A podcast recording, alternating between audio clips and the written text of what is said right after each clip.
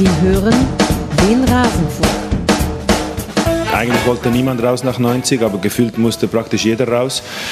Beeindruckend, dass Julian 120 spielen konnte bei der Intensität. Wir hatten die letzten zwei Tage Manu mit gewissen physischen, Problemen, also auch da eine, eine, Einschränkung in der Spielzeit. Dann einige Spieler mit Krämpfen, die junge Spieler auch und ja, darum auch Kompliment für diese Willensleistung. Alles zum letzten Bundesligaspieltag. Eine Willensleistung hat Borussia Mönchengladbach ins Viertelfinale des DFB-Pokals gebracht und das ist jetzt gar nicht so untypisch für ein etwas neues Gesicht bei Borussia Mönchengladbach. Wir haben am letzten Bundesligaspieltag, ihr habt es ja vielleicht gehört, in der Folge mit Sebastian Kneißl und Felix Hasesteiner auch schon drüber gesprochen, dass sich da anscheinend etwas bewegt hat bei der Borussia. Wieso, warum, weshalb ist dafür nur Seoane zuständig oder wen kann man dafür mit Lob überschütten? All das wollen wir jetzt klären und wir wollen auch die Frage klären, ist wirklich alles so toll, wie es vielleicht gerade aktuell am Mittwoch nach eben dem Achtelfinalspiel, das man gewonnen hat gegen Wolfsburg, aussieht. Mein Name ist Max Jakob Ost, ich bin der Ed Genetzer auf mastodon.social und bei Blue Sky. Ich freue mich sehr, dass ihr eingeschaltet habt. Wie immer gibt es hier jetzt eine Folge zu einem Verein. Wir haben auch schon eine zum SC Freiburg aufgenommen. Wir haben eine Spieltagsanalyse aufgenommen. Also wenn ihr diesen Feed hier noch nicht nicht abonniert habt und euch für die Bundesliga interessiert, dann tut das mal bitte, denn dann hört ihr auch Stimmen wie seine. Yannick Sorgatz ist hier alter Vertrauter des Rasenfunks. Inzwischen ist er Chefreporter bei der Rheinischen Post. Ihr hört ihn auch im Fohlenfutter-Podcast. Da gibt es all das, was wir hier machen, nochmal ausführlicher und tiefgehender und regelmäßig nur Borussia Mönchengladbach. Hallo Yannick, schön, dass du mal wieder da bist. Ja, Herr Max, danke für die Einladung. Wie immer sehr gerne. Bist du denn überhaupt sendefähig? Es war gestern ein langer Abend für dich. ja, ja, lang und kalt. Also ich weiß nicht, äh, beides in der Kombi war, war nicht so gut. Ich glaube, im Januar war ich da, da war meine Stimme auch ein bisschen angeschlagen. Mhm. Aber es geht. Ich habe äh, dir vorhin schon geschrieben, ich bin Aufnahme- und Spielfit, äh, wie man bei, als Fußballer sagt. Deswegen, ja, äh, alles gut. Es war halt ein langer Abend und eine kurze Nacht. Hättest du auch ausgewechselt werden müssen eigentlich nach Ende der regulären Spielzeit? Ja, bestimmt. Krämpfe im Scrollfinger. Aber ich glaube, ich wäre wahrscheinlich eher in, in Gladbachs Kader Marvin Friedrich und würde sowieso nur eingewechselt werden, deswegen. Aha, okay, ja, interessanter Punkt. Aber dann lass doch mal, also wir nehmen jetzt eben am Tag nach diesem DFB-Pokal-Achtelfinale auf. Lass mal kurz bei dem Spiel bleiben. Wir müssen jetzt nicht zu tief in die Analyse gehen, aber was sagt es denn aus, dass Gladbach dieses Spiel gewonnen hat? Auf der einen Seite Willensleistung, hat Gerardo Seoane gesagt. Auf der anderen Seite würde ich jetzt ein bisschen ketzerisch dann ergänzen, glücklicher Sieg, weil eigentlich musste es ja Wolfsburg 3-0, 4-0 irgendwie fertig gemacht haben vorher. Wo auf dieser Skala der Extreme bewegst du dich? Ah, ja, natürlich, äh, dass es der Pokal war. Ähm lässt ein bisschen gnädiger natürlich irgendwie damit umgehen, was so die Analyse auch angeht. Da kann ich dann auch die, die Spieler und die Verantwortlichen verstehen. Ähm, also ganz klar hätte Wolfsburg es nüchtern gesehen mehr verdient gehabt, weil sie einfach auch äh, diese Riesenchancen hatten, Ende der regulären Spielzeit, weil sie in der Verlängerung die letzten zehn Minuten eigentlich nur um den Gladbacher Strafraum rumgespielt haben. Abgesehen davon fand ich, war es jetzt aber nicht so klar. Also es mhm. ist jetzt nicht so, dass Gladbach sich wirklich entschuldigen muss. Und äh, ich habe das in der ARD gesehen, als Klaus Lufen äh, Gerardo Seoane fragte, ob er sich überhaupt freuen kann über so ein Weiterkommen, wo ich so dachte, ja, also ich glaube, die Antwort kann man, kann man sich denken. Ähm, ja, wir werden ja gleich viel darüber sprechen, welche wirklich neuen Zutaten dann auch gestern äh, wieder zu sehen waren, was, was Gladbach wirklich die letzten Jahre gar nicht ausgezeichnet hat. Und ich würde sagen, ein Spiel dann so zu gewinnen, ist äh, eingeordnet in diese Gesamtentwicklung wirklich wertvoller als Wolfsburg 3-0 an die Wand zu spielen, äh, aktuell, weil es eben so untypisch ist für das, was wir so lange von Gladbach gesehen haben, auch unter diesen Umständen halt. Man muss das ja auch wirklich äh, sagen, wer da alles fehlte, wer angeschlagen war ähm, auf verletzten Rille. Und trotzdem werden dann eben Florian Neuhaus, Kone ähm, eingewechselt, Ngumu, Hack und hinten hat man dann noch Marvin Friedrich auf der Bank, äh, als mhm. Elvedi nicht mehr konnte. Das, das finde ich jetzt auch nicht so verkehrt nach diesem Kaderumbruch. Ähm, deswegen, ja, kein spielerisches Glanzstück, ganz klar, aber ich glaube, entschuldigen muss man sich überhaupt nicht. Das ja sowieso nicht. Aber äh, warum ist das eigentlich so, dass andere Vereine ewig nach Torhütern suchen und in Gladbach spielen sogar drei gute? Ich meine, man verliert Jan Sommer. Dann ersetzt man den durch äh, Omlin, der schon sehr, sehr gut hält. Dann muss zwischendurch Olschowski ran, der das sehr gut macht. Dann, der hat einfach ein bisschen Pech mit Verletzungen, muss man sagen. Und jetzt haben wir Nikolas, der gestern alles hält. Was? Also ist das der, der Fokus des Scoutings von Borussia Mönchengladbach? Woran liegt das? Äh, du kannst ja noch einen draufsetzen. Äh, bei der deutschen Nationalmannschaft waren zuletzt zwei in Gladbach ausgebildete Torhüter in Testegen und Blaswig, äh, mhm. die wirklich auch beide, wie man immer sagt, aus der Region kommen, vom Niederrhein. Und ja, das ist ähm, eine wirklich sehr gute Torwartschule, gut gescoutet, ähm, das kann man sagen. Uwe Kamps äh, hat das ja lange gemacht, hat dann den Stab jetzt so übergeben. Äh, zuerst war Steffen Krebs der Torwarttrainer, der jetzt beim VfB ist und jetzt eben Fabian Otte, der wirklich, äh, sagt er selbst, sagen alle, ein absoluter Freak ist äh, in, in, in seinem Terrain und äh, ist ja jetzt sogar ähm, Torwarttrainer der USA, ähm, so, so ähm, in den Länderspielpausen und äh, führt sie da zur Copa America. Ja, das ist ein super Gesamtpaket und äh, Moritz Nikolas hätte ich nicht gedacht, hätte er glaube ich auch nicht gedacht, dass er nochmal diesen Weg geht, aber ähm, es er pariert sich ja inzwischen in Richtung äh, Luxusproblem, dass das echt interessant wird, was äh, Seoane macht, wenn Omlin dann wieder fit ist Anfang des Jahres. Mhm. Aber habe ich das jetzt richtig gehört? Fabian Otte ist quasi im ersten Leben äh, Torwarttrainer bei Borussia Mönchengladbach und im zweiten Leben in den Länderspielpausen ist er bei den USA und mhm. ist da im Staff. Ja, er setzt sich jetzt immer mit Joe Skelly ins Flugzeug äh, in den Länderspielpausen und äh, ist da jetzt wirklich offizieller Torwarttrainer der USA. Ich glaube auch mit der Perspektive Richtung WM äh, 26 und äh, ja, spannender Nebenjob auf jeden Fall. Aber auf jeden Fall, das hatte ich noch gar nicht gehört. Da sieht man mal, die Länderspielpausenbelastung, die betrifft jetzt anscheinend auch Coaching-Staff. da hätte man ja Gordy Herbert äh, vom Basketballverband, den hätte man ja dann doch einfach Toulouse trainieren lassen können. So eine Doppelbelastung scheint ja dann doch zu gehen. Ja, Aber eben. ja. Dann, aber dann lass doch mal ein bisschen größer blicken auf äh, diese Saison bisher. Du hast schon gesagt, ein paar neue Dinge waren zu sehen. Ich werfe dir jetzt einfach mal so ein paar Stichworte hin und äh, dann sagst du mir, äh, ob das schon so quasi in die richtige Richtung geht. Eins zum Beispiel ist, und da weiß ich, dass gerade Gladbach-Fans ist diese Statistik so wichtig wie ansonsten nur Frank Schmidt in Heidenheim. Die Laufstatistik. Gladbach ist nicht mehr die laufschwächste, das laufschwächste Team diese, dieser Liga. Seoane, er schafft einfach alles. Ja, äh, ist tatsächlich ein äh, Erfolg, der dann eben auch eine Aussagekraft hat. Ich weiß, Laufstatistik eigentlich sonst in vielen Fällen total egal, aber es ist über Jahre eben in Gladbach auch so gewesen, dass das korrelierte und dann vielleicht auch einen kausalen Zusammenhang gab mit den Ergebnissen. Ähm, Marco Rosa hat das schon immer gesagt, als es ja gut lief, aber auch da war es dann, wenn es mal ein Spiel nicht so gut lief, stimmte die Laufleistung nicht, stimmte die Intensität nicht. Das ist jetzt ein Mosaikstein, aber es steht halt auch dafür, dass die jetzt in der Lage sind, eine Woche nach der anderen 120 Kilometer abzureißen, äh, während das in den vergangenen Jahren echt so, ein, so eine Leuchtturmzahl war, wo man dann schon, äh, wo die äh, Gladbach die Glocken läuteten, im Prinzip, wenn man mal 120 Kilometer geschafft hat. Ähm, ja, hat natürlich auch viel mit dem, mit dem Kaderumbau äh, zu tun, über den wir ja noch äh, expliziter mhm. sprechen werden. Aber ja, kann man sicherlich auch äh, mitnehmen als einen der Punkte, die für dieses neue Gesicht stehen.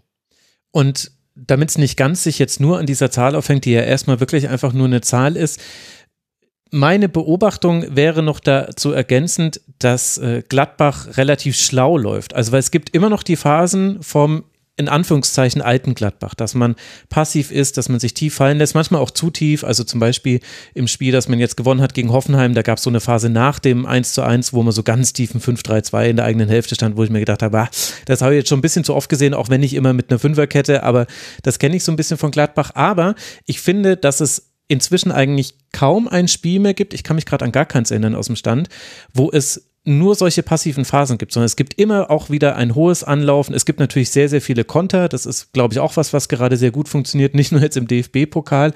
Also hat sich das vielleicht auch so ein bisschen verändert, dass es einen anderen Rhythmus in Spielen gibt und zwar im Positiven, dass es zusätzlich zu diesen etwas ruhigeren Phasen immer auch eine Phase gibt, in der man eben hohe Intensität hat, den Gegner stresst und da auch eigentlich das ganz gut auch steuern kann. Die Entwicklung ist auf jeden Fall da, ist eher noch eine jüngere Entwicklung unter Seoane, würde ich sagen. Ich kann mich da an das Spiel in Freiburg erinnern, als man ja 3-1 geführt hat und oh, wirklich ja, äh, fast unmittelbar danach sich so hat fallen lassen, ja, wie du es gerade ja. geäußert hast. Das ist auch das einzige Spiel, wo ich bislang sagen würde, da hat sich Gerardo Seoane vielleicht nicht vercoacht, aber verwechselt, weil er wirklich immer defensiver wurde und äh, ja, irgendwie jeder wusste, was passiert. Dass es dann ein Elfmeter in der Nachspielzeit war, war, war sehr unglücklich. Aber seitdem gab es jetzt auch schon wieder Momente. Ich fand das äh, markant gegen Hoffenheim äh, am vergangenen Samstag, wo es anders aussah. Nach dem 2-1 hat man sich eben nicht so tief fallen mhm, lassen. Da stimmt. hat er auch durchaus offensiv gewechselt und da gab es echt Szenen äh, im Gegenpressing, wo sich Kone Netz also auf den Gegner gestürzt haben, wie man es in Gladbach auch äh, ganz lange nicht kannte, den Ball erobert haben, es dann Entlastung gab. Äh, man ist ne, mal in der Lage, sich äh, sprichwörtlich an der Eckfahne da vorne einzubuddeln. Das, das gab es ja auch nicht. Also mh, ja, auch, auch äh, eine positive Entwicklung und äh,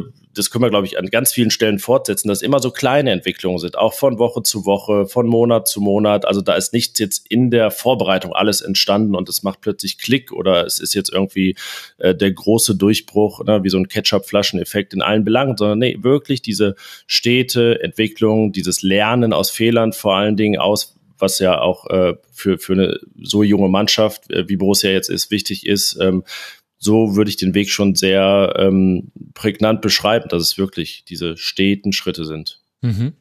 Und es spiegelt sich ja auch so ein bisschen im Saisonverlauf. Also wir sprechen jetzt über eine Borussia, die liegt auf Rang 10 mit 16 Punkten. Den Tabellenplatz muss man noch nicht überbewerten, weil das ist einfach so ein Block an Teams, die sich da innerhalb von weniger Punkte ballen. Alles ab Rang 6 ist damit drin. Also im Bestfall kann man quasi bis hoch auf 6 kommen und im schlechtesten Fall fällt man in die, äh, in die Riege der Teams, die quasi vor denen, die richtig im Abstiegskampf stecken, sind. Und das ist aber quasi die Veränderung zum Saisonanfang, weil da stand eben Gladbach schon weiter hinten drin und da war es ja auch gar nicht so unkritisch zwischendurch mal, einfach von der Konstellation in der Tabelle her. Und das hatte ja mit wilden Auswärtsspielen zu tun, also 4 zu 4 in Augsburg, 3 zu 3 in Darmstadt. Und dann aber auch mit äh, Spielplan-Pech haben, glaube ich, auch alle damals äh, thematisiert. Drei Heimspiele zwar, aber gegen Leverkusen, Bayern und Rasenballsport Leipzig. Das ist jetzt wirklich undankbar. Und dementsprechend schlecht war der Start. Auch zwei Punkte aus fünf Spielen. Jetzt ein bisschen im Rückblick. Jetzt haben wir ja quasi Gladbach gegen mehr Gegner gesehen. War es wirklich einfach nur das Pech des Spielplans, dass man da sehr, sehr starke Gegner in den Heimspielen hatte? Oder haben vielleicht auch, weil du hast es ja gerade auch schon so angedeutet, dass es eine Entwicklung innerhalb der Saison gab, ist das vielleicht sogar wichtiger, dass man jetzt eben besser dasteht und vor allem jetzt nicht mehr erstmal auf den Relegationsplatz gucken muss, den Abstand dahin? Ja, du hast gesagt, man sollte die Platzierung nicht, nicht überbewerten. Ich finde fast, dass man sogar die Punktzahl gar nicht so richtig bewerten kann, weil 16 aus 13 ist ja eigentlich ein Start, der wirklich schlecht ist mhm. für das, was Gladbach so über zwölf Jahre jetzt gemacht hat. Selbst, selbst in vergangenen Jahren stand man da besser da. Man ist jetzt gerade so dabei. Nächstes Wochenende könnte man die Farke-Saison einholen, zum ersten Mal äh, sozusagen. Ach, krass, also, okay. Mhm. ne, also man ist da wirklich hinterher. Das hat mit dem Startprogramm zu tun, was sich eben ja aber auch verstärkt hat dadurch, dass einfach so viele neue zu integrieren gab, dass Borussias Vorbereitung jetzt auch nicht vom, vom Glück gesegnet war, was Verletzungen angeht, dass Manu Kone ja eigentlich, ja, so richtig im Rhythmus ist er immer noch nicht, nach seiner langen Verletzung äh, im Sommer, dass äh, der Stammtorwart dann ausfällt, ein Chris Kramer die ganze Vorbereitung verpasst und immer wieder kleine Dinger gab. Also ähm, das alles, äh, also diese Herausforderung hat das Startprogramm dann verstärkt noch. Ähm, ich finde, man sieht Gladbachs Entwicklung auch ganz gut, wenn man immer so diese fünf Spiele Formtabelle nimmt. Da ist man mhm. natürlich total schlecht gestartet mit zwei aus fünf, wie du gesagt hast. Jetzt steht man bei zehn. Und das ist wirklich, du kannst das wie so eine Linie, eine Trendlinie zeichnen, nach oben gegangen. Fast ohne Rückschläge. Ähm, und das entspricht eben auch dem, was man sieht bei Borussia, was, was sich entwickelt. Und äh, ja, irgendwann muss man halt gegen jede Mannschaft äh, spielen. Das ist jetzt drei Euro ins Phrasenschwein. Ich glaube, die Eintracht erlebt jetzt gerade das Gegenteil. Ne? Die haben in den nächsten vier Spielen Bayern, Leipzig und äh, Leverkusen und Gladbach dazu noch als scheinbar leichtestes Spiel. Das werden wir dann sehen. Ähm, ja, das, das wäscht sich jetzt gerade so ein bisschen raus und ähm, dementsprechend, ja, ich weiß nicht, wann der Punkt ist, wo man sagt, jetzt guckt man auch auf Platzierungen und auf Punkte. Wahrscheinlich Weihnachten so das erste Mal richtig, aber was gerade in Gladbach zählt, ist das, was äh, Roland Wirkus und Co. rauf und runter immer den Prozess nennen. äh, man kann es man, man kann's eigentlich schon nicht mehr hören, aber man ja. kann ihn auch schwer widersprechen, dass es nun mal ein wirklicher Prozess gerade ist. Äh, Entwicklung in so vielen Belangen und äh, so viele Punkte, auf die man achtet. Ne? Wir haben jetzt auch schon verschiedene genannt. Deswegen äh, ist wirklich diese Linie, die ich gerade skizziert habe, wenn man die so verfolgt und wie die dann jetzt weitergeht, das ist so, glaube ich, ein ganz gutes Indiz dafür, wie es wirklich läuft. Mhm. Ja gut, und ich meine, wenn du sagst, vielleicht kann man so an Weihnachten oder in der Winterpause mal auf Punkte und Platzierung gucken, dann hat man ja die erste Aufgabe schon mal geschafft, denn das ist ja ein Luxus, den man sich nur leisten kann, wenn man nicht unten drin hängt. Wenn du der erste FC Köln bist, wo quasi ein Sieg den Unterschied macht zwischen, äh, also wo du dein, ein Drittel deiner Punkte mit einem Sieg holen kannst in Darmstadt, dann musst du auf die Punkte gucken und zwar auch schon an Spieltag 13. Aber wenn du eben so dastehst wie Gladbach, dass man eben sieben Punkte zum Relegationsplatz hat, vier Punkte zum Europapokal oben, dann kann man eben wirklich sich zurücklehnen und sagen, okay, wir können uns das leisten, da erst im Winter drauf zu gucken.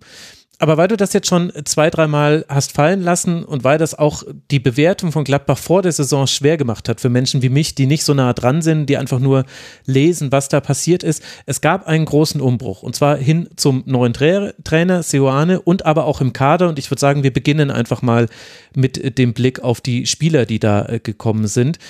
Was ist da passiert in diesem Sommer und wie würdest du es jetzt mit der Erfahrung von 13 plus 3 Pflichtspielen, ich glaube 16 Pflichtspiele müssten es jetzt gewesen sein, bewerten? Ähm, es ist ja wirklich der größte Umbruch, den Gladbach erlebt hat seit dem Wiederaufstieg 2008. Also wirklich, wenn du die Stammspieler nimmst, die allein gegangen sind, äh, auch Spieler, die ja, wie viele Jahre die da waren, welche Zeit die geprägt haben. Es ist jetzt wirklich der Sommer gewesen, in dem man dann wirklich auch jetzt mal aufhören musste, so auf früher zu schauen oder auf früher, ist gar nicht so lange her, auf Champions League unter Marco Rose ähm, oder alles, was davor war, weil wirklich die prägenden Figuren dieser Zeit dann jetzt alle weg waren. Gladbach hat ja binnen zwei Jahren Jan Sommer, Matthias Ginter, Dennis Zakaria, äh, ich krieg's, muss immer kundig alles zusammenkriegen, Rami Benzebeini, Jonas Hofmann, Lars Stindl, Markus Thuram verloren und Brill Embolo. Ähm, die sind alle innerhalb von zwei Jahren gegangen. Das ist wirklich die Kernmannschaft, die unter Marco Rose die Champions League erreicht hat und da das Achtelfinale. Ähm, die, die waren alle weg und man ist dann bei der Suche nach Ersatz äh, andere Wege gegangen. Man hat nicht probiert, einfach eins zu eins die, die gleichen Leute zu holen. Das hat er so bei Omlin schon ein bisschen angefangen, der äh, deutlich größer ist als Sommer, auch wenn natürlich dieses Thema auch ein bisschen zu sehr rauf und runter geritten ist. Aber das er verändert natürlich sein, sein Spiel schon.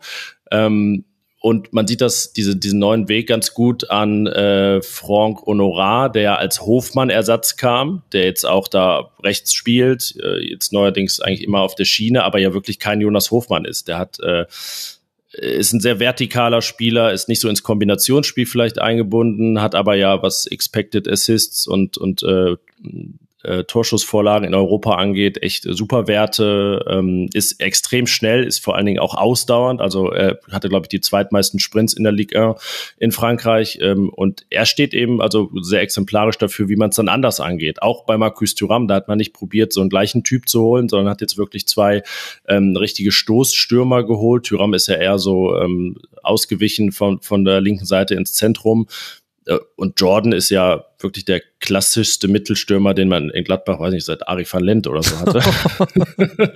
Äh, der, da, der da mal Bälle fast bei, also andere, andere sollten es probieren, wie Luc de Jong, es hat nicht funktioniert. Ähm, ja, oder kom komplett andere Wege. Max Wöber ist jetzt auch nicht, also er kann das ab und zu, aber der wird jetzt auch nicht zuerst mit Vertikalbällen und irgendwie progressivem Spiel assoziiert. Da geht's wirklich auch eher ums Wegverteidigen. Allein dieses Wort hat es, glaube ich, auch lange nicht gegeben in Gladbach. Ähm, ja, und deswegen äh, hat man da wirklich viele äh, andere Akzente gesetzt, plus so in der, in der zweiten Reihe der Neuzugänge ja auch viele junge Spieler, Perspektivspieler geholt. Ähm, Fabio Chiarodia hat jetzt äh, 120 Minuten im Pokal gespielt, ähm, zum ersten Mal in der Startelf gestanden. Und ja, unterm Strich damit auch die Mannschaft ja extrem verjüngt ist. Jetzt im Schnitt die zweitjüngste in der Bundesliga nach dem VfB Stuttgart. Man war da eher so Richtung äh, oberes oder mhm. je nachdem, wie man sieht, unteres Drittel unterwegs. Ja, und das ist einfach eine wirklich, so muss man es nennen, monumentale Veränderung, gemessen an dem, was äh, man in den letzten Jahren gesehen hat in Gladbach, wo ja wirklich die Fluktuation wahrscheinlich die geringste in der Bundesliga war. Mhm die ja federführend verantwortet wird von Roland Wirkus und Nils Schmatke spielt dann aber als äh, Sportdirektor äh, sicherlich auch noch eine große Rolle. Auch interessant, dass es jetzt diese Doppelaufgabe gibt, nach die Max Eberl durchaus das eine oder andere ja. Mal gefragt hat und die ihm dafür nicht gegeben wurde. ja, nee, aber kann man, äh, kann man vielleicht sogar kurz sogar noch einhaken. Ist, ist jetzt nicht nur da ähm, eine strukturelle Veränderung, da gab es auch viele, äh, die jetzt, glaube ich, auch die breite Masse nicht so im Auge hatten. Man hat in Guido Streichsbier noch einen Co-Trainer geholt, der mhm. nichts mit dem Cheftrainer zu tun hat, also einen eigenen sozusagen. Ähm, das war früher immer Frank Geideck, der mit jedem Trainer geblieben ist, der jetzt in Leipzig interessanterweise ist bei, bei Marco Rose. Und ähm, der ist wirklich explizit auch für die Talente zuständig, für deren Weiterentwicklung. Es gibt sogar ein, eine extra Einheit, wo die Talente jede Woche zusammen trainieren, also von der teilweise U17 bis zu U23 und den Profis, so diese wirklichen Top-Leute. Dann hat man den, den Chef-Videoanalysten Philipp Schützendorf zum Leiter Entwicklung befördert. Also es gibt auch wirklich ganz neue Stellen in Gladbach, neue Strukturen, ähm, also nicht nur auf dieser Sportdirektor, Geschäftsführerposition Sport. Ähm, und das ist eben auch ein wichtiger Mosaikstein. Und Guido Streichsbier, der war ja, ich habe es jetzt gerade nochmal nachgeguckt, äh, seit 2014 hat er U-Nationalmannschaften äh, trainiert, also der kommt aus diesem Nachwuchsbereich. Und es gibt jetzt quasi, das habe ich richtig verstanden, eine Trainingseinheit für alle jungen Spieler und das ist dann egal, ob du Manu Kone bist oder ob du jemand bist, dessen Namen ich jetzt noch alt. Achso, der ist schon zu alt dafür. Äh, nee, es, ja, es ist auch so ein bisschen so ein Belohnungssystem. Ähm, wer dann da aus der U19 dabei ist, das sind dann auch äh, Woche für Woche vielleicht die, die gerade eine gute Entwicklung nehmen, die sich irgendwie angeboten haben oder so. Also das ist echt so ein äh, Ziel auch für Jugendspieler, da dabei sein zu dürfen. Cool. Sind das öffentliche Trainingseinheiten? Ja, tatsächlich, ja. Mega gut. Okay, liebe Gladbach-Fans da draußen, ich möchte regelmäßige Scouting-Berichte haben, bitte, für den Rasenfunk. Das, äh, das klingt sehr, sehr spannend. Und wie ist jetzt die Aufgabenteilung zwischen Nies Schmatke und Roland Wirkus? Wie sehr hat man da Einblick? Ähm, er kam ja auch, Nils Schmatke, um Roland Wirkus kommunikativ ein bisschen äh, zu entlasten. Ich glaube, wir hatten das im Januar, als ich äh, mhm. in der Folge zu Gast war. Äh, dass Roland Wirkus jetzt natürlich da sich sehr von Max Eberl unterscheidet, was die Außendarstellung angeht, dass er das auch gar nicht sucht, dieses Rampenlicht. Und äh, also er war jetzt einmal im Doppelpass, glaube ich, äh, wo Max Eberl wahrscheinlich schon zehn Fernsehauftritte in der Zeit gehabt hätte. Äh, Dafür ist Nils Schmatke da. Wie, wie es im Scouting und in der Kaderplanung aussieht, lässt sich noch nicht so ganz aufdröseln, weil da jetzt auch Transfers im Sommer bei waren, wo, glaube ich, selbst Max Eberl schon dran war. Franck Honorar beispielsweise, das, der war vor zwei Jahren auch schon mal ein Thema. Das, das wird eher die Zukunft zeigen. Was sich aber verändert hat, ist, dass Nils Schmatke wirklich einen engen Draht zur Mannschaft hat, also wirklich da auch äh, viel Präsenz zeigt, ist ja auch erst 34 Jahre alt, dementsprechend äh, ist es vielleicht ein bisschen einfacher als für Roland Wirkus mit Mitte 50 da diesen Draht aufzubauen zur Mannschaft. Ja, es ist einfach eine, eine Verteilung von Verantwortung auf mehr Schultern. Das war ja dann in der Endphase Max Eberl ein großes Problem, dass sich da wirklich fast alles auf ihn konzentrierte, ähm, dass er ja am Ende äh, sogar abgelehnt hat, dass er eben noch einen an die Seite bekommt, obwohl er das mal ins, ins Spiel gebracht hatte. Und ähm, ja, strukturell ähm, hat sich dementsprechend eben auch sehr viel verändert. Ja, klingt so wie, die, wie der Klassiker, wenn jemand, äh, der eine starke Machtfülle hatte, aus gutem Grund, also weil er einfach sehr lange gute Arbeit gemacht hat. Wenn derjenige einen Verein verlässt oder ein Unternehmen verlässt, dann ist es ja oft so, dass du dann nicht wieder einen starken, mächtigen äh, dorthin installierst, sondern eben sagst, jetzt machen wir es vielleicht ein bisschen, wie es heutzutage eher ist in Unternehmen, eben diversifizierter auf verschiedene Spezialbereiche auch und man trifft dann die Entscheidung im Team. Wenn sogar der, wenn sogar der FC Bayern eine Transfer-Taskforce hat, da, da, muss es wirklich ein Trend sein, ne? ja, ja, genau. Also bei Bayern ist wirklich ein Land der Trendsetter. Das kann ich dir sagen. Wie, was sind das eigentlich für komische Dinge, die bei euch immer stehen, wo sich oben so Rotoren drehen, frage ich mich die ganze Zeit hier in Bayern. Wir kennen das nicht. Diese ach so, ach, ja, ich wusste jetzt gerade, ja, ich weiß. Aber bei, bei uns im, im, Westen stehen sie an riesigen Löchern in der Erde. oh Gott, ja, stimmt. Gut, das ist ein anderes, anderes Thema. Also da hat ein, ein Umbruch stattgefunden und den gab es ja auch auf der Trainerposition. Und jetzt quasi zum zweiten, dritten Mal eigentlich. Also Marco Rose war so der erste Umbruch, wo man eigentlich auch mehr Richtung Intensität gehen wollte, mehr Richtung Pressing. Dann kam Daniel Farke, der wollte jetzt wunderbar. Ja, dann, kam, dann kam Adi Hütter noch, der schon Ach, fast Gott. vergessen. Ne? Ja, ja, gut, aber ja, was wollte man mit Adi Hütter? Naja, eigentlich wahrscheinlich schon auch eher auch so Gegenpressing-Fußball, aber was man bekommen hat. War. Ja, genau. Man hat sich da ein bisschen verlaufen vielleicht in die Richtung. Ich kann es ja vielleicht mal diesen Weg, der ist eigentlich ganz mhm. interessant nachzuzeichnen. Ähm, also bei Marco Rose hieß es ja immer, äh, diese Intensität, Aggressivität, das soll on top kommen, hat Max Eberl immer gesagt. War dann auch so, vielleicht etwas mehr als nur obendrauf, aber ähm, ja, war jetzt keine komplette radikale Kehrtwende. Es war halt das, was man bekommt, wenn man, wenn man Marco Rose holt, aber es war jetzt auch nicht RB, RB Salzburg 2. Das, das mhm. muss man ja auch sagen. Hm, der Kontrast war einfach, glaube ich, groß zu dem, was man vorher unter Dieter, Dieter Hecking hat. Es ging ja auch auf, dann, dann ging Marco Rose und man wollte, glaube ich, das dann mit äh, Adi Hütter schon konkret fortsetzen. Ja, Salzburger Schule ebenfalls ähm, oder RB-Schule, wie man es wie man's eben nennt. Und ähm, das war aber ja auch eine Phase, in der es wirklich schon sehr schwierig war. Es war noch Corona, die Eberl-Zeit ging zu Ende. Adi Hütter war da und hat nach zwei Monaten im Prinzip erfahren, dass Max Eberl weg will, der ihm wirklich ja das Blaue vom Himmel versprochen hatte, das nicht halten konnte, weil die Transferperiode wirklich in den Sand gesetzt wurde. Also war das irgendwie auch zum Scheitern verurteilt mit Adi Hütter. Dann stand man nach dessen erster Saison vor der Wahl, okay, zieht man das jetzt vehement durch in der nächsten Transferperiode? Gibt man Adi Hütter seine Spieler, um seinen Stil auch äh, mehr zu implementieren? Aber da war dann schon die Chemie zwischen Spieler und Tra äh, äh, zwischen Mannschaft und Trainer auch so beschädigt, dass man sich halt für die Trennung entschieden hat. Dann hat man hier die eigentliche Kehrtwende gemacht, äh, nämlich Daniel Farke geholt, der wirklich äh, starken Ballbesitz äh, Fußball spielen wollte. Dadurch ist alles sehr träge geworden, es gab keine Weiterentwicklung mehr. Und was man jetzt gemacht hat mit Seoane, ist ja ähm, eigentlich so eine Mischung aus allem. Also äh, ich habe gesagt, Seoane ist irgendwie so pragmatisch, inzwischen würde ich so sagen hyperpragmatisch, weil er einfach, glaube ich, die Dinge nur danach bewertet, was er gerade für am besten hält für diese Mannschaft, welche Möglichkeiten er auch hat. Also da ist irgendwie gar nichts Dogmatisches, äh, was ich bei ihm sehe, dass er irgendwas durchprügelt, dass er irgendeinen Spieler zu etwas machen will, was er vielleicht nicht ist. Ähm, deswegen kann man sagen, dass Ceoane eigentlich sich punktuell immer das nimmt, was gerade passt. Also da ist dann Rosehütter, Hacking, äh, Farke, je nachdem, äh, manchmal in einem Spiel alles auf einmal. Das sind die ähm, Phasen, die ich angesprochen habe.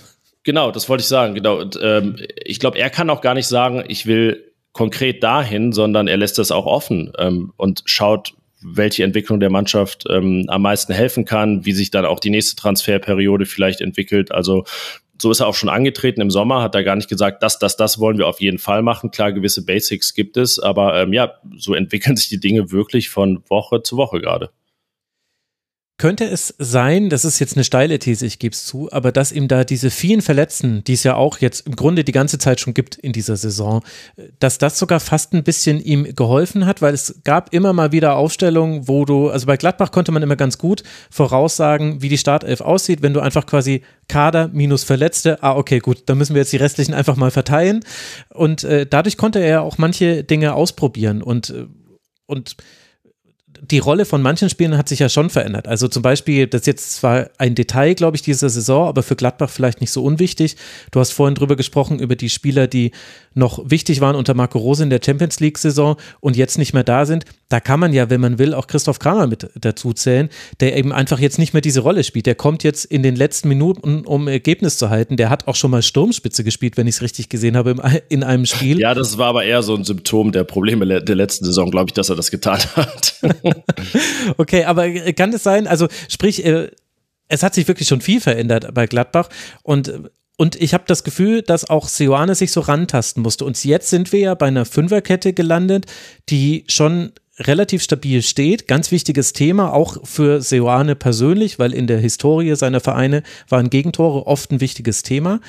Und dass ihm das vielleicht sogar auch geholfen hat, dass er eben damit auch begründen konnte. Also Joe Skelly hätte ich jetzt nicht gleich als linken Innenverteidiger aufgestellt. Ich weiß jetzt nicht, ob Skelly das mal in der Jugend gemacht hat und ich das einfach nicht weiß.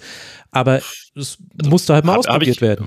Wusste ich bis, bis zum Sommer auch nicht. Das hat er sogar in der Vorbereitung das erste Mal ausprobiert. Aber ja. es begann ja schon mit der erwähnten Kone-Verletzung. Die hat ja erst dafür gesorgt, plus Kramer, der auch verletzt war, dass Rocco Reitz diese Entwicklung nehmen Stimmt. konnte. Wenn da alle da gewesen wären, ähm, weiß ich nicht, ob Rocco Reitz äh, die, diese Möglichkeit gehabt hätte, sich so zu zeigen. Es war ja auch nicht so, Rocco Reitz hat losgelegt in der Vorbereitung und alle waren sich sicher, der bleibt und wird Stammspieler. Also das hat sich ja auch entwickelt. Er ist ja dann auch erst am, ich glaube, dritten Spieltags erstmal in der, in der Startelf gewesen. Ähm, das ist ein Beispiel. Du hast Skelly genannt. Ähm, der jetzt rechter Innenverteidiger spielt in der Dreierkette, ähm, wo eigentlich ja Wöber, El Itakura, Elvedi die designierten Innenverteidiger mhm. sind, aber jetzt äh, ist Itakura schon länger verletzt und in der Schlussphase gegen Wolfsburg waren alle drei nicht da. Es mussten Chiarodia, Friedrich und Joe Skelly den verteidigen. Wenn das einer vor der Saison gesagt hätte, ähm, dann, dann hätte man auf keinen Fall wird das, wird das passieren. Aber genau, deswegen stimmt es auf jeden Fall, was du sagst. Äh, die Umstände haben Sioane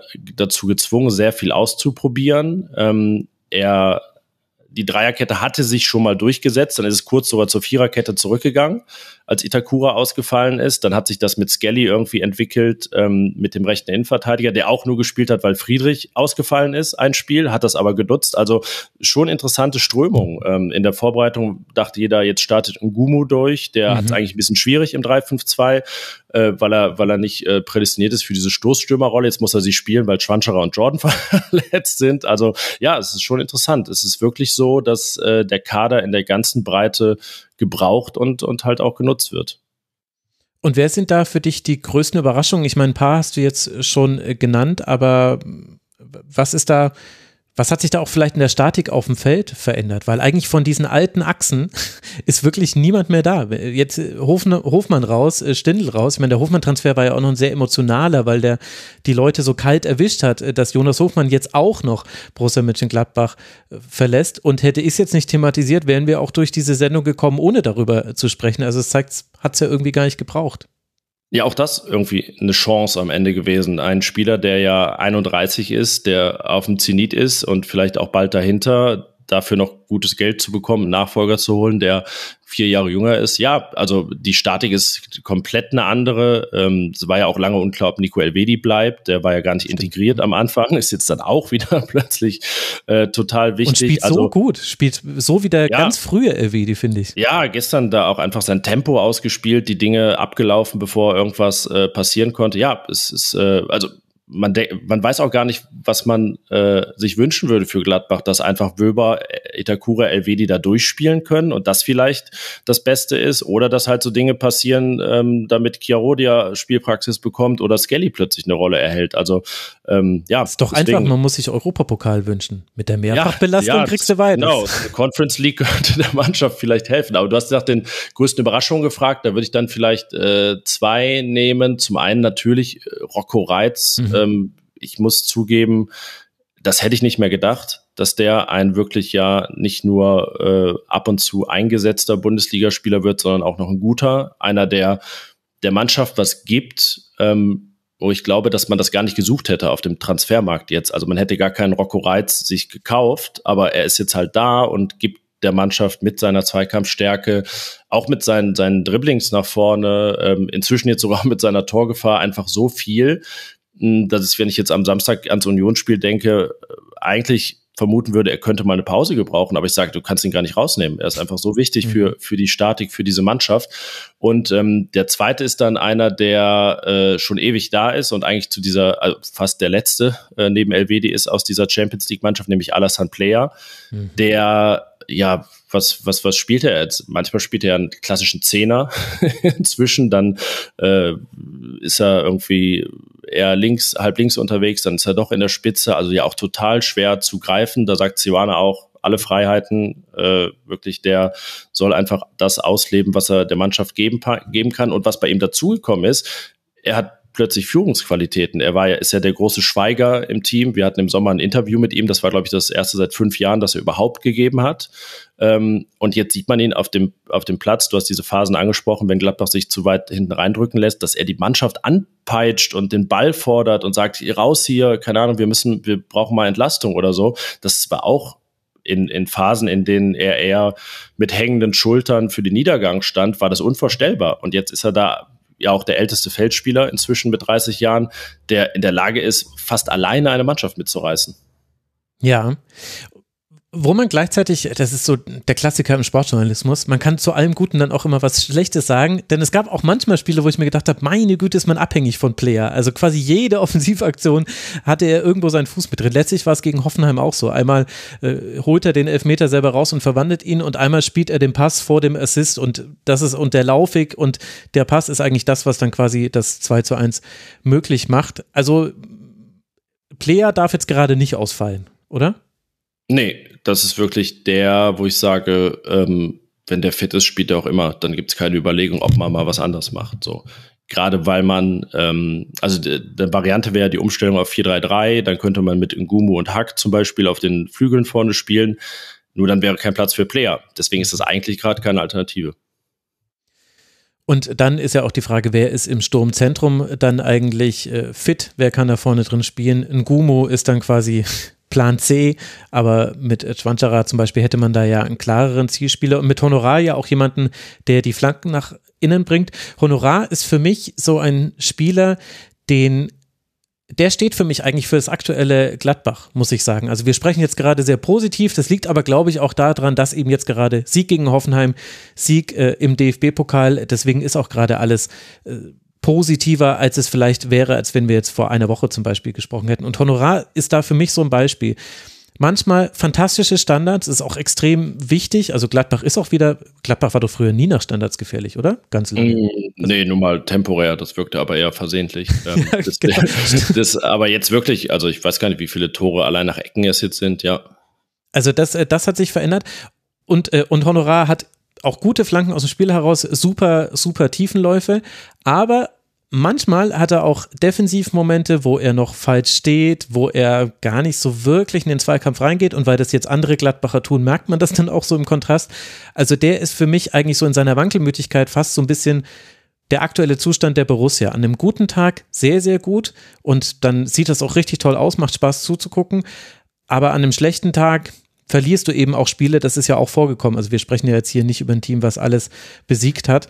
Äh, ich meine, unter anderem das Derby kommt natürlich eine rote Karte mit rein, sehr, sehr ungünstig, aber halt Ausgerechnet das Derby. Das ist dieses eine Spiel. Ja, ich habe letzte Woche äh, Darmstadt gegen Köln ge gesehen, ähm, gegen die Gladbach ja beide drei Tore kassiert hat. Ähm, der FC hat ja, glaube ich, noch sonst noch nie zwei geschossen. Also war das einzige Spiel, wo der FC überhaupt zwei geschossen hat. Ähm, da hat man sich schon gedacht, oh, wie konnte das denn passieren? Aber ja, das ist eben noch passiert. Das äh, ist dann das, was Roland Wirkus, wenn er den Prozess anspricht, immer als nächstes sagt, dass es auch Rückschläge geben wird. Ähm, das ist ja im Prinzip das Ziel, dass sie weniger werden und äh, gerade wenn du Honorar ansprichst, der ist, macht ein super Spiel gegen Dortmund in der ersten Halbzeit, aber geht dann natürlich defensiv eine halbe Stunde lang vollkommen unter. Ähm, so dass es dann äh, 3-2 für Dortmund steht. Ähm, ja, und ich, ich finde es auch ganz wichtig, wichtig, wichtig zu sagen, ähm, wir reden jetzt ja auch nicht davon, dass Gladbach jetzt in irgendeiner Weise durch die Decke geht oder äh, irgendwie jetzt auf dem Weg ist, hier durchzustarten in Richtung, weiß ich nicht, Platz fünf oder vier. Auf gar keinen Fall. Ähm, wo das jetzt hinführt, ich habe wirklich keine Ahnung. Also von sieben bis zwölf äh, sehe ich da weiterhin auch alles äh, im, im Rahmen des Möglichen und Wahrscheinlichen. Ähm, ich glaube, was es so positiv macht, ist wirklich die Größe dieses Umbruchs, die hinter der Mannschaft liegt, mhm. äh, der hinter der Mannschaft liegt, die Erfahrung der vergangenen Jahre und einfach auch diese ähm, wirklichen Dinge, die man gar nicht kannte. Also Honorar angesprochen, der hat ja, glaube ich, alleine jetzt schon mehr Flanken geschlagen als äh, die ganze Mannschaft zum, zum gleichen Zeitpunkt in der Vorsaison. Ähm, dass Gladbach jetzt in der Flankentabelle, ich glaube, zwischenzeitlich Dritter war, ähm, was, was einfach die, ne, das sagt ja nichts über die Qualität aus, äh, aber man war ja immer die Mannschaft mit den wenigsten Flanken, dass man in der Lauftabelle plötzlich Siebter ist und nicht mehr Achtzehnter. Also man muss so viele Dinge die sich äh, eingepflanzt hatten im Kopf, neu justieren, wenn man über Gladbach nachdenkt und spricht. Und äh, das ist einfach sehr spannend. Äh, heißt nicht, dass das äh, nachhaltig äh, definitiv klappt, aber ähm, es gibt eben vermehrt Hinweise, dass dieses neue Gesicht doch eines ist, ähm, das auch Erfolg haben kann. Mhm. Und welche Härtefälle im Kader gibt es? Also durch Verletzungen ist es ja so, im Grunde konnte jetzt jeder mal spielen. Also wer fit war, der wusste, ich werde spielen. Und äh, manche dann sogar auch von Beginn an im Pokal, wie Kirodia, haben wir ja schon angesprochen. Aber ist Chris Kramer zum Beispiel so jemanden, den wir da nennen muss, den man zwar schon ansieht, dass er in den Minuten, die er spielt, noch der ist, den er, der in seinen guten Tagen war, also sehr intensiv und, äh, und jubelt sehr exzessiv, wenn dann ähm, der Lauf zur Eckfahne dazu geführt hat, dass endlich in der Nachspielzeit auch abgepfiffen wird. Gleichzeitig könnte man ja aber auch sagen, wenn jetzt mal die Verletztenmisere sich ein bisschen auf ein Normalmaß zurückschraubt und es wieder Härtefallentscheidungen gibt, dann gibt es ja auch durchaus auch Leute, die feststellen werden, ich sitze vielleicht viel mehr auf der Bank, als ich gedacht hätte ich glaube, Chris Kramer schafft es durch seine mediale Präsenz, das meine ich gar nicht negativ, äh, dass er ähm, immer etwas wichtiger erscheint als Spieler noch, als er wirklich ist. Mhm. Ja. Wenn man sich auch seine Einsatzzeit über all die Jahre ansieht, eigentlich seit er überhaupt zurückgekehrt ist aus Leverkusen, ähm, war er selten einer der irgendwie Top 5, 6 Spieler, was die Einsatzminuten angeht, obwohl er jetzt keine riesigen äh, Verletzungen hatte. Also es gab immer Phasen, in denen Christoph Kramer wirklich außen vor war ist dann auch ein Stehaufmännchen, das immer wieder mal eine wichtige Rolle spielt. Ähm, ich meine, man hat aus der vergangenen Saison noch diesen Eindruck, dass er wirklich irgendwie so ein Dreh- und Angelpunkt ist. Das war, weil Fark ihn halt dann irgendwie doch, egal wo, immer eingesetzt hat, äh, sei es in der Innenverteidigung oder als Zehner, äh, was ja sogar einmal in einem Spiel gleich, also nicht gleichzeitig, aber nacheinander passiert ist. ähm, und er ist jetzt 32 und weiß auch, glaube ich, sehr realistisch einzuschätzen, was da noch drin ist. Deswegen würde ich ihn jetzt gar nicht so als Härtefall sehen. Der größte ist wahrscheinlich Florian Neuhaus, der mhm. auch ähm, dieses Jahr keine große Verletzung bislang hatte, eigentlich immer ähm, am Start war, aber ähm, ja, irgendwie mh, hm, zu oft das alte Gladbach noch, noch verkörpert. Es ist, ist ärgerlich, weil ich äh, diese Anlagen bei Florian Neuhaus sehe. Ich habe ja gestern mit meiner Kollegin noch drüber gesprochen. Vor ein paar Jahren hätte man ge ja gedacht, der spielt jetzt heute bei weiß ich nicht, Arsenal, mhm.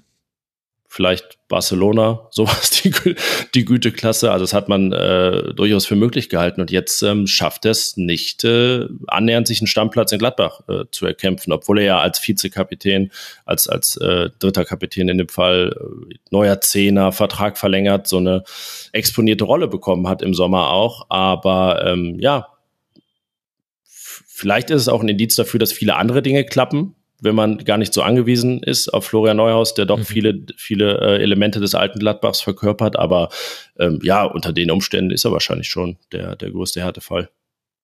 Und wie gefällt dir in dem Fall und auch generell die Kommunikation von Seoane? Weil das ist noch was, was mir aufgefallen ist, als ich jetzt mal drüber nachgedacht habe. Ich meine, Rasenfunk mache ich jetzt im zehnten Jahr und ich würde sagen, seit fünf, sechs Jahren gucke ich naja, also an manchen Spieltagen schaffe ich alle Spieltagspressekonferenzen, aber ein paar gucke ich immer. Das heißt, ich habe eigentlich schon so einen ganz guten Bezug zu den Trainern bekommen. Und als ich da mal so drüber nachgedacht habe, äh, ist mir eigentlich nochmal aufgefallen, wie weird viele von denen kommuniziert haben. Also Marco Rose, der total locker sein konnte, wenn er gewonnen hat, wenn er verloren hat, war, hat ihn jede Frage genervt. Manchmal war er aber auch total, hat sich in irgendwelche Monologe ergossen. Adi Hütter, der nicht greifbar war, fand ich, das totale Chimäre Jahre im Nachhinein Daniel Farke, der zwar sehr, sehr ausführlich geantwortet hat, bei dem dann aber einem aufgefallen ist nach der zehnten, nach der elften, zwölften Pressekonferenz, dass es letztlich immer dasselbe ist, was er sagt, egal auf welche Frage. Und dann bringt das dann einem ja auch nichts mehr. Und jetzt haben wir Seoane und da habe ich jetzt ja, um hier den O-Ton rauszusuchen fürs Intro, auch wieder nochmal genauer hingehört und habe auch die letzten paar Spieltage alles von ihm gesehen, der immer, also ich war enttäuscht von der Pressekonferenz nach dem DFB-Pokal, weil ich mir gedacht habe, Mensch, jetzt hätte er doch mal was irgendwas Emotionales sagen können, was ich nehmen kann für, diese, für dieses Intro. Aber ich wusste eigentlich schon, ja, so ist er ja nicht. Der ist quasi genauso, wie du es vorhin gesagt hast, dieser Hyperpragmatismus, den er in seinen Entscheidungen hat, den verkörpert er nach Niederlagen, nach Siegen, nach Unentschieden. Es ist immer eine gute Analyse, es ist immer eine sehr, sehr ruhige und sachliche Sprache und er springt auch nicht über jedes Stöckchen, was ihm hingehalten wird. Da, darauf hat er gar nicht so Lust. Also mit dieser sehr langen Einleitung, wie gefällt dir denn der Auftritt nach außen von Seoane? Ich fand das gestern in dem äh, vorhin von mir angesprochenen ARD-Interview witzig, wie er dann geantwortet hat auf diese provokante Frage von mhm. Klaus Lufen. Der hat gesagt, soll ich jetzt ehrlich antworten oder quasi unehrlich? Dann hat er geantwortet und hatte keine Ahnung, welche oh, Antwort das, das war. ja. ähm, also er war natürlich ein bisschen, also ja, fand jetzt die Frage nicht so toll, aber ist dann ja auch keiner, der irgendwie einen dummen Spruch drückt, äh, fängt das aber auch jetzt nicht explizit äh, jovial witzig auf oder so. Also das, das gibt's ja gar nicht. Ähm, er erfüllt ja dann schon in der Kommunikation, glaube ich, viele Klischees, die wir von Schweizern haben, äh, mhm. wenn man das, wenn man das so sagen kann. Ähm, aber wie ich ihn da wahrnehme, ist einfach wirklich, also Vollprofi durch und durch. Also auch einer, der, der so viel reflektiert, der sich auch, das, das hat er uns mal sehr ausführlich erzählt, weiterbildet mit einem Trainer, Coach, auch einem Kommunikationscoach, mit Rollenspielen und so weiter, der wirklich auch das ist dir vielleicht auch aufgefallen auf, auf Pressekonferenzen auch immer mal wieder sagt, ja, da müssen wir als Trainerteam vielleicht auch mal überlegen, ob das so richtig war. Also wirklich ähm, mhm. die Dinge aber auch nicht zu Tode reflektiert, sondern einfach, ja, so ein gesundes Maß äh, findet. Ähm, wir erleben ihn abseits der Pressekonferenz auch jede Woche in so einer Runde, die so, so ein Hintergrundgespräch im Prinzip ist, äh, wo dann auch Sachen äh, zitiert werden können nach Autorisierung, aber das ist eben äh, da, da der Deal, äh, dass er da dann ein bisschen offener spricht und äh, da blitzt dann auch mal so ein, so ein Humor durch, äh, durchaus. Also da lacht er auch mal. Letztens äh, schrieb irgendwer bei Twitter er, oder in irgendeinem Forum, dass er sich Sorgen macht, Seoane hätte seit Wochen nicht gelacht, öffentlich.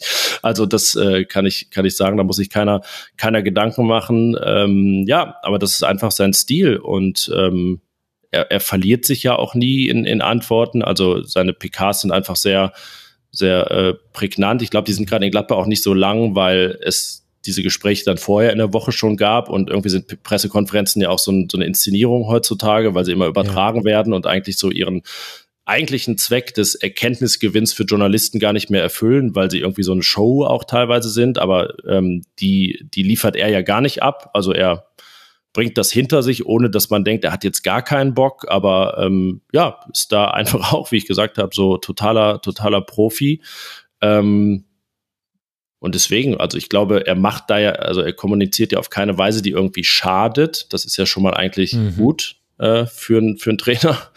Ähm, ja, und, und intern ähm, hat er natürlich den Vorteil allein, aufgrund seiner, seiner Sprachen, dass er, dass er mit den französischsprachigen Spielern ganz anders umgehen kann. Das, das Gefühl habe ich schon und äh, schafft es bislang sowohl mit äh, altgedienten Spielern wie, wie Christoph Kramer gut umzugehen, als auch die, die ganz Jungen mitzunehmen. Also ähm, die, die Antwort zu äh, Chiaro Dia gestern auf der Pressekonferenz war ja auch so, mhm. so ausgewogen wieder. Also ja, gar nicht irgendwie kein pauschales Lob. Natürlich äh, redet er ihn jetzt auch nicht in Schutt und Asche. Es war es äh, halt selten so bei Seoane, dass er was sagt und man denkt als Berichterstatter, nee, das, also irgendwie, das habe ich jetzt aber ganz anders gesehen. So, also man kann selten sowas dagegen sagen irgendwie.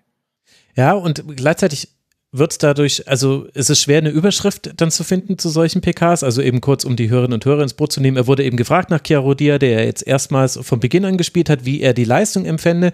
Und der Reporter hat dann, wie das oft so üblich ist, so schon mal so eine erste Einschätzung mitgegeben, wie er ihn selber fand, nicht fehlerlos und so weiter. Und dann hat Seoane gesagt, ja, naja, das gehört halt mit dazu. Und im, in einem Spiel von Beginn an zu spielen ist was ganz anderes, als mal für die letzten Minuten zu kommen. Und dann DFB-Pokal ist noch mal was ganz anderes. Hat er so äh, befreit und gut gut gespielt wie im Training? Nee, hat er nicht. Hat er ganz schlecht gespielt? Nee, hat er auch nicht. Das ist halt, ich glaube, da hat er sogar gesagt, gesagt, Teil des Prozesses, glaube ich, hat er gesagt. Natürlich. Also sprich, es war eine wunderbare einerseits, andererseits Antwort, wo es aber wirklich genauso war, wie du es gesagt hast, dass man sich die ganze Zeit gedacht hat, ja, stimmt, würde ich auch ungefähr so sagen ist halt dann extrem schwierig, wenn ich jetzt als Journalist da täglich Artikel drüber machen müsste. Da hätte ich dann schon Probleme, weil für dieses einerseits, andererseits äh, ist es schwierig, ein Publikum über einen langen Zeitraum zu begeistern. Ja, und natürlich keiner, der dem Boulevard da auch irgendwas liefert, aber ich, also aus Trainersicht kann ich mir vorstellen, dass es auch erstrebenswert ist, da nicht dauernd irgendwas zu liefern, äh, was irgendwie ja in griffige Zeilen gepackt äh, werden kann. Deswegen ist es ja aus, aus seiner Sicht halt auch total zielführend. Und das alles trägt eben dazu bei, dass Borussia Mönchengladbach ganz anders dasteht, als man das vielleicht auch vor der Saison erwartet hätte. Denn wenn ich mich an unser Gespräch im Januar zurückerinnere und wenn ich mich an den Rasenfunk Royal im Mai dann zurückerinnere, da war Gladbach schon so eines der Sorgenkinder dieser Bundesliga, weil man eben zum einen wichtige Spieler verloren hat und eben in der Trainerfrage mehrfach daneben lag und mehrfach korrigieren musste und weil auch die Corona-Pandemie Gladbach zu einem sehr, sehr ungünstigen Zeitpunkt getroffen hat. Der Zeitpunkt war für alle schlecht, aber bei Gladbach war es so, gerade irgendwie investiert in Infrastruktur am Stadion, sehr viel quasi in Steine statt in Beine investiert. Und jetzt, wenn das anfängt, sich auszuzahlen, und da müssen ja noch Verbindlichkeiten bedient werden, dann wird erstmal der Spielbetrieb eingestellt und so ein Hotel am Stadion bringt dir gar nichts, weil wenn ich mich richtig an meinen letzten Stadionbesuch erinnere, ist da sonst jetzt auch nicht so arg viel. ja, das stimmt, aber äh, tatsächlich, also äh, Steine und Beine sogar. Man hatte in dem, in dem äh, Marco Rose Sommer, als er gekommen ist, 40 Millionen Euro ausgegeben. Das ist immer noch die höchste Summe, die Gladbach in einem Sommer investiert hat. Hat da äh, vier Spieler für um die 10 Millionen geholt, äh, von denen dann äh, zumindest jetzt Tyram und Benzibaini ablösefrei auch gegangen sind, wo man auch denkt, ah, wenn die Corona-Konstellation an anders gewesen wäre, wäre man da nicht in der Lage gewesen, auch mal zu verlängern. Da sind auch viele Fehler natürlich gemacht worden, aber ja, wäre Marco Rose einfach das eine Jahr länger geblieben, wenn er irgendwie so, ne, ist ja, glaube ich, auch ein Trainer, der das braucht, dass das Stadion voll ist, dass es da Resonanz gibt. Irgendwie, der hat da das letzte Jahr dann im, im leeren Stadion gecoacht. Irgendwie, das, deswegen stimmt es schon, dass das Gladbach zu einem sehr ungünstigen Zeitpunkt erwischt hat. Habe ich auch letztens nochmal drüber nachgedacht, wie wäre es wohl weitergegangen, wenn einfach Corona nicht gekommen wäre. Ähm, Aber jetzt ist ja zum Glück äh, der Ausbruch der Pandemie nicht äh, nur eine Weile schon her, sondern auch das, was wir in Gladbach sehen, hat halt so wenig mit dem zu tun, was wir irgendwie so 1920 noch gesehen haben, dass man gar nicht mehr so dauernd vergleichen muss. Das ist alles so neu und anders, ähm, dass man, was ja irgendwie auch mal ganz schön ist, die Dinge einfach so an sich selbst bewerten kann und nicht immer so Rückschlüsse oder Bögen ja. spannt in die Vergangenheit.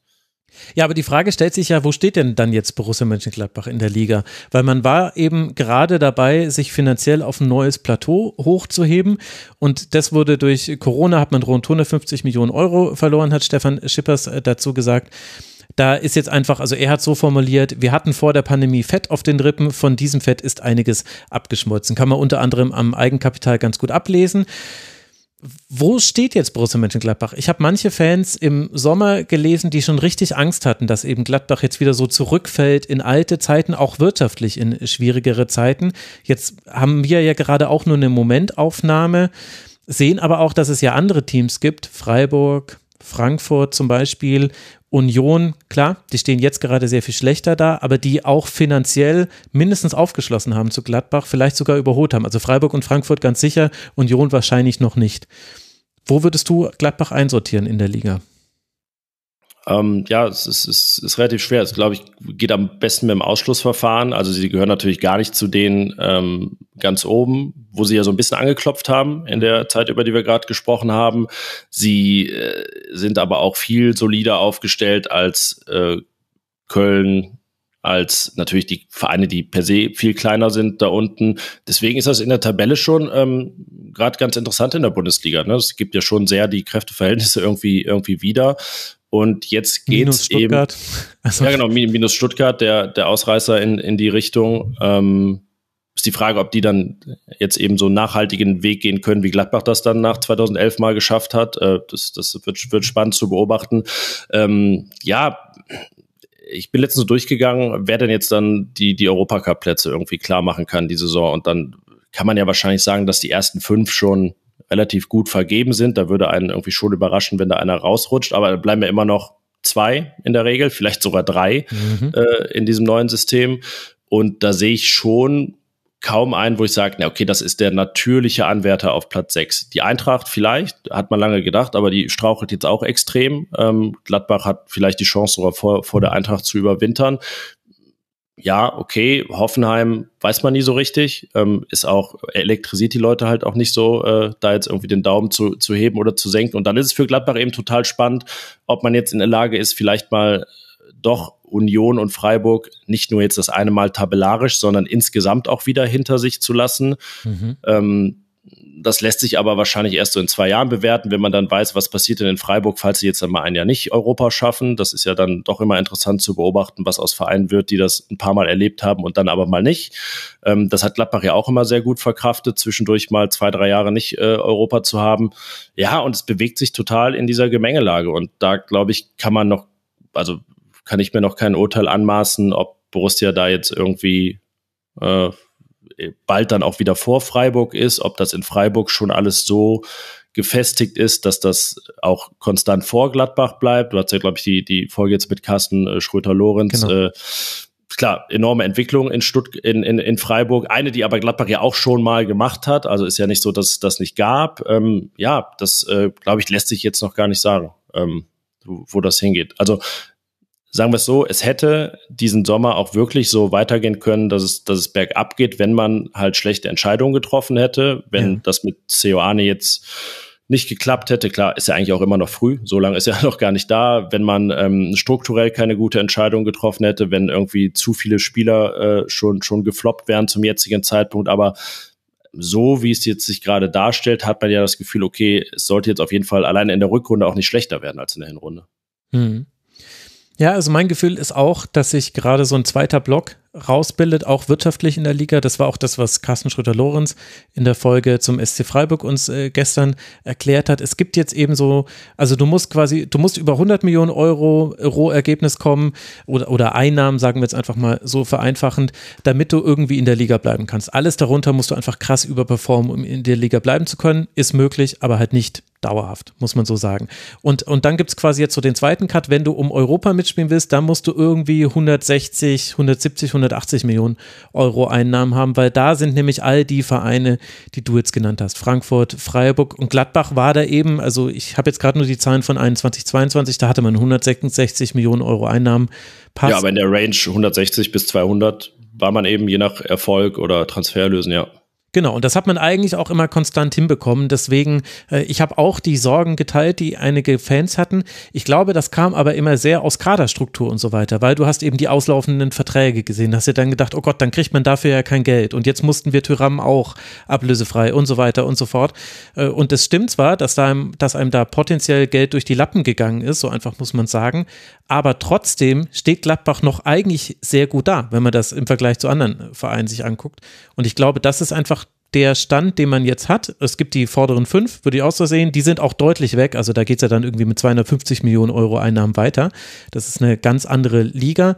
Aber du hängst in diesem Block drin und was jetzt aber dann das etwas ja, schwer zu kalkulierende ist, ist, du kannst dich dann zwar für Europa qualifizieren in diesem Block, du wirst damit aber gar nicht so viel Geld verdienen. Du kriegst dann mehr Geld über die TV-Geldtabelle. Das hat ja Gladbach auch gespürt. Da ist man ja irgendwie, da ist ein gutes Jahr weggefallen oder hatte man ja, ja, da war man ja, glaube ich, zwischendurch mal Dritter sogar. Ähm, genau, genau. Und da hatte man 30 Millionen weniger, hatte ja, man quasi ja, 21, ja, 22. Genau. Ähm, ja, vielleicht da auch noch äh, ein Einblick so in, in diese Finanzentwicklung. Genau, man bewegt sich total in dieser Range. Ähm, hat es ja aber auch geschafft, dass der Kader schon deutlich günstiger jetzt ist als in mhm. Champions League Hochzeiten. Das ist ein Vorteil. Und was eine große Chance wird, ist, ob es jetzt im Winter oder wahrscheinlich erst im Sommer ist, wenn, wenn Manu Kone dann wirklich mal verkauft werden kann. Das wird ja die erste Einnahme über dann, glaube ich, 15 Millionen Euro seit fünf Jahren. Also äh, Gladbach hatte ja immer davon gelebt. Bei den Spielern, die man hatte. Ja, genau. Und da ist halt keiner wirklich für richtig gutes Geld verkauft worden. Spieler wie Tyram, die schon fast unterschrieben hatten bei Inter Mailand für 37 Millionen, aber dann ablösefrei gegangen sind. Das ist Gladbach alles durch die Lappen gegangen. Und wenn man auch das jetzt im nächsten Schritt clever nutzt, nämlich dieses Geld, was, was dem Verein da winkt, äh, wirklich in zwei gestandene Spieler plus ein irgendwie Talent investiert und das dann auch zu zwei Dritteln zündet, hat man die große Chance, auch wieder einen Schritt zu machen, ohne irgendwie jetzt riesige Europacup-Einnahmen. Ähm, aber man ist eben darauf angewiesen, dass, dass diese Entscheidungen dann auch sitzen, dass, dass die Spieler äh, sich einfügen und äh, natürlich die Entwicklung, über die wir jetzt ausgiebig gesprochen haben, auch äh, zumindest tendenziell so positiv weitergehen. Mhm. Und dann hätte ich als letzten Punkt noch die Frage, wie das Umfeld das Ganze gerade wahrnimmt. Ich war ein bisschen irritiert darüber, wie viele Plätze noch frei waren jetzt im Achtelfinale gegen Wolfsburg. Klar, Auswärtsblock wieder nicht ausverkauft, aber so wie ich es gesehen habe, auch im Heimbereich einige Lücken. Ist das jetzt nur ein einmaliges Erlebnis gewesen, weil war halt so kalt und Wolfsburg vielleicht auch nicht der attraktivste aller Gegner, die man kriegen kann? Oder steckt da mehr dahinter? Äh, auf jeden Fall kein, Trend der, der Abwendung von Borussia Mönchengladbach. Ähm, man, also man muss ja dieses Zuschauerthema wirklich äh, sehr durchdifferenzieren, gerade in Gladbach vom, vom Standort her. Man hat dann gegen Hoffenheim 49.000 am Wochenende. Mhm. Ähm, habe gesagt, also wenn Dortmund kommt, sind ja weniger Gladbach-Fans im Stadion, weil dann sind 7.000 Dortmunder da und 47.000 Gladbach-Fans. So waren es eben glatt 49.000 Gladbach-Fans. Ähm, das, das ist, glaube ich, völlig in Ordnung. Es war auch wirklich verdammt kalt und auch gestern hat es wieder genieselt wie sonst was. Gladbach hat dann tendenziell auch Fans, die äh, von weiter weg kommen, für die das natürlich ein Horror ist, so ein 20.45 Uhr Spiel, äh, das dann um 23.30 Uhr beendet ist nach der Verlängerung. Ähm, ja, und ich, soweit ich das überblicken kann, es gibt natürlich viele positive Ausreißer, äh, erleiden das aber einige Mannschaften im äh, DFB-Pokal, dass das Stadion da auch mal leerer ist.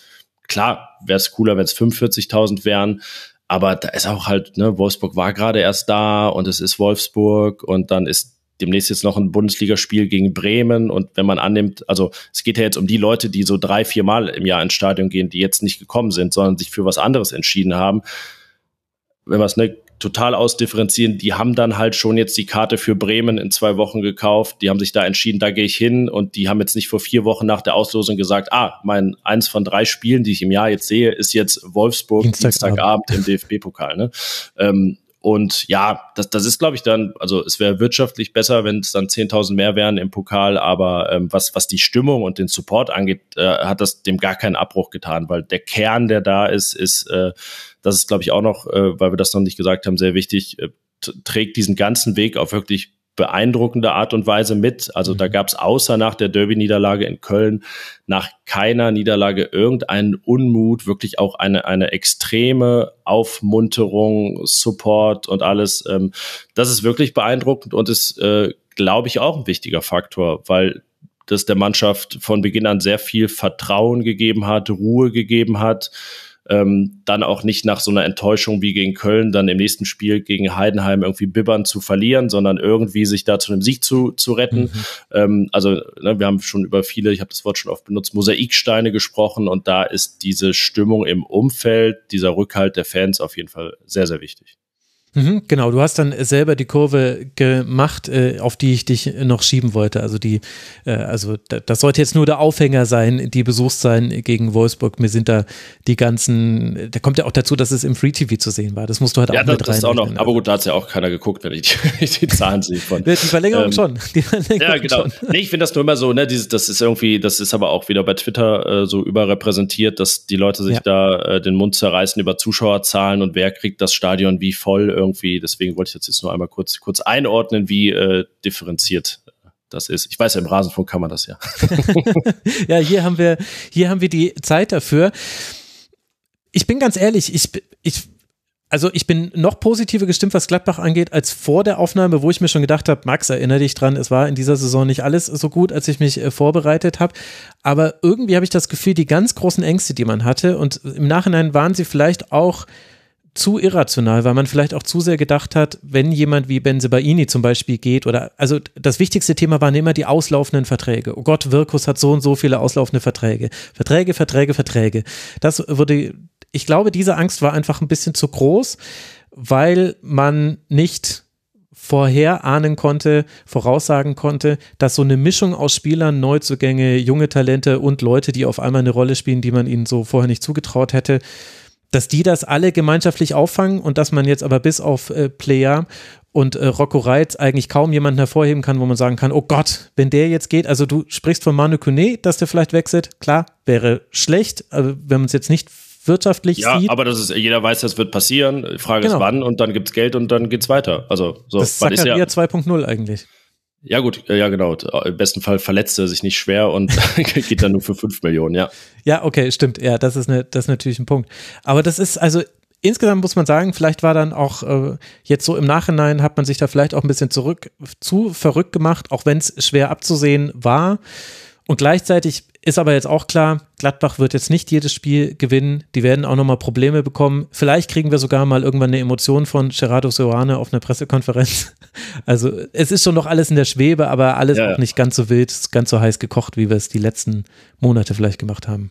Genau, und, und äh, du sagst, du bist jetzt positiver gestimmt als vorher. Ich, ich will auf jeden Fall auch nicht, dass es rüberkommt, als wenn ich jetzt ein Bild skizziere, Borussia greift in zwei Jahren definitiv die Champions League wieder an. Das, mhm. das auch nicht, aber ich kann ja auch nur das bewerten, was ja auch wir bei der Rheinischen Post sehr eng und intensiv äh, verfolgen, äh, mit durch viele Gespräche auch vor Ort und äh, also bei jedem Spiel und so weiter.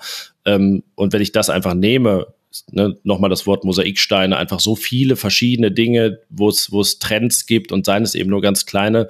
Wenn man das eben alles zusammenfügt, dann ergibt sich dieses Bild, dann kann ich nichts anderes sagen, als dass man zum jetzigen Zeitpunkt, Anfang Dezember, glaube ich, einfach nicht mehr erwarten konnte. Und insgesamt auch als, als Borussia Mönchengladbach froh sein kann, dass es bislang so gelaufen ist. Ich glaube, das fasst es äh, ganz wunderbar zusammen. Ach, Yannick, das hat wie immer große Freude gemacht und das habe ich mir auch nochmal vor dieser Sendung gedacht, äh, weil ich äh, eben geguckt habe, gibt es entscheidend auf dem Platz eigentlich noch, also das Blog und so weiter, von dem du ja herkommst und so weiter. Das ist einfach so schön, dass nach all der Zeit du immer noch manchmal im Rasenfunk auftauchst und dass du da jetzt auch bei der Rheinischen Post gelandet bist und so weiter und so fort. Ganz persönlich, es freut mich mega, dass wir. Das ist lange Zeit. Wir haben, ich weiß, wir haben das Frauenpokalfinale 2010 haben wir geguckt. Und weißt du, wen wir da im Stadion gesehen haben? Ich zum ersten Mal? Äh, Alex Popp. Genau. Ja. Korrekt. Ach, das war so schön. Und dann haben wir abends doch das Männerfinale dann geguckt. Das war gegen Bayern, Bayern, gegen, gegen Werder, wo ja. der liebe Medispolis noch mit dabei war. Ach, das. Langes ist her, ja. Aber wirklich, ey, irgendwann werden wir auch so alte Säcke, die nur noch im Gestern leben und die nur sagen, ja. damals, das war noch Fußball, das war noch Podcasts, werden wir irgendwann sagen. Janik, vielen Dank dir, dass du mit dabei warst im Rasenfunk. Hatte wie immer Freude gemacht. Sehr gerne. Ich hoffe, bald wieder. Ja, wenn es nach mir geht, jederzeit wieder. Und euch, lieben Hörerinnen und Hörern, herzlichen Dank für eure Aufmerksamkeit. Wie immer der Hinweis, alles, was wir hier machen im Rasenfunk, ist allein von euch finanziert. Rasenfunk.de slash supportersclub. Da könnt ihr erfahren, wie man uns unterstützen kann. Unter kiosk.rasenfunk.de könntet ihr euch auch was unter dem Weihnachtsbaum legen vom Rasenfunk. Und wenn ihr wollt, wenn ich das vielleicht hier kurz erwähnen darf, ihr dürft euch auch gerne aus Liebe zum Spiel besorgen. Das Buch, das ich geschrieben habe über die Geschichte von Uli Hoeneß und die des deutschen Fußballs wenn ihr wollt, sogar mit persönlicher Widmung. Ich werde es verlinken in den Shownotes, wie ihr, wo ihr das dann bestellen könnt. Danke für eure Aufmerksamkeit, bleibt dem Rasenfunk treu und vor allem gesund. Bis bald. Ciao. Der Rasenfunk lebt von euren Beiträgen. Vielen Dank.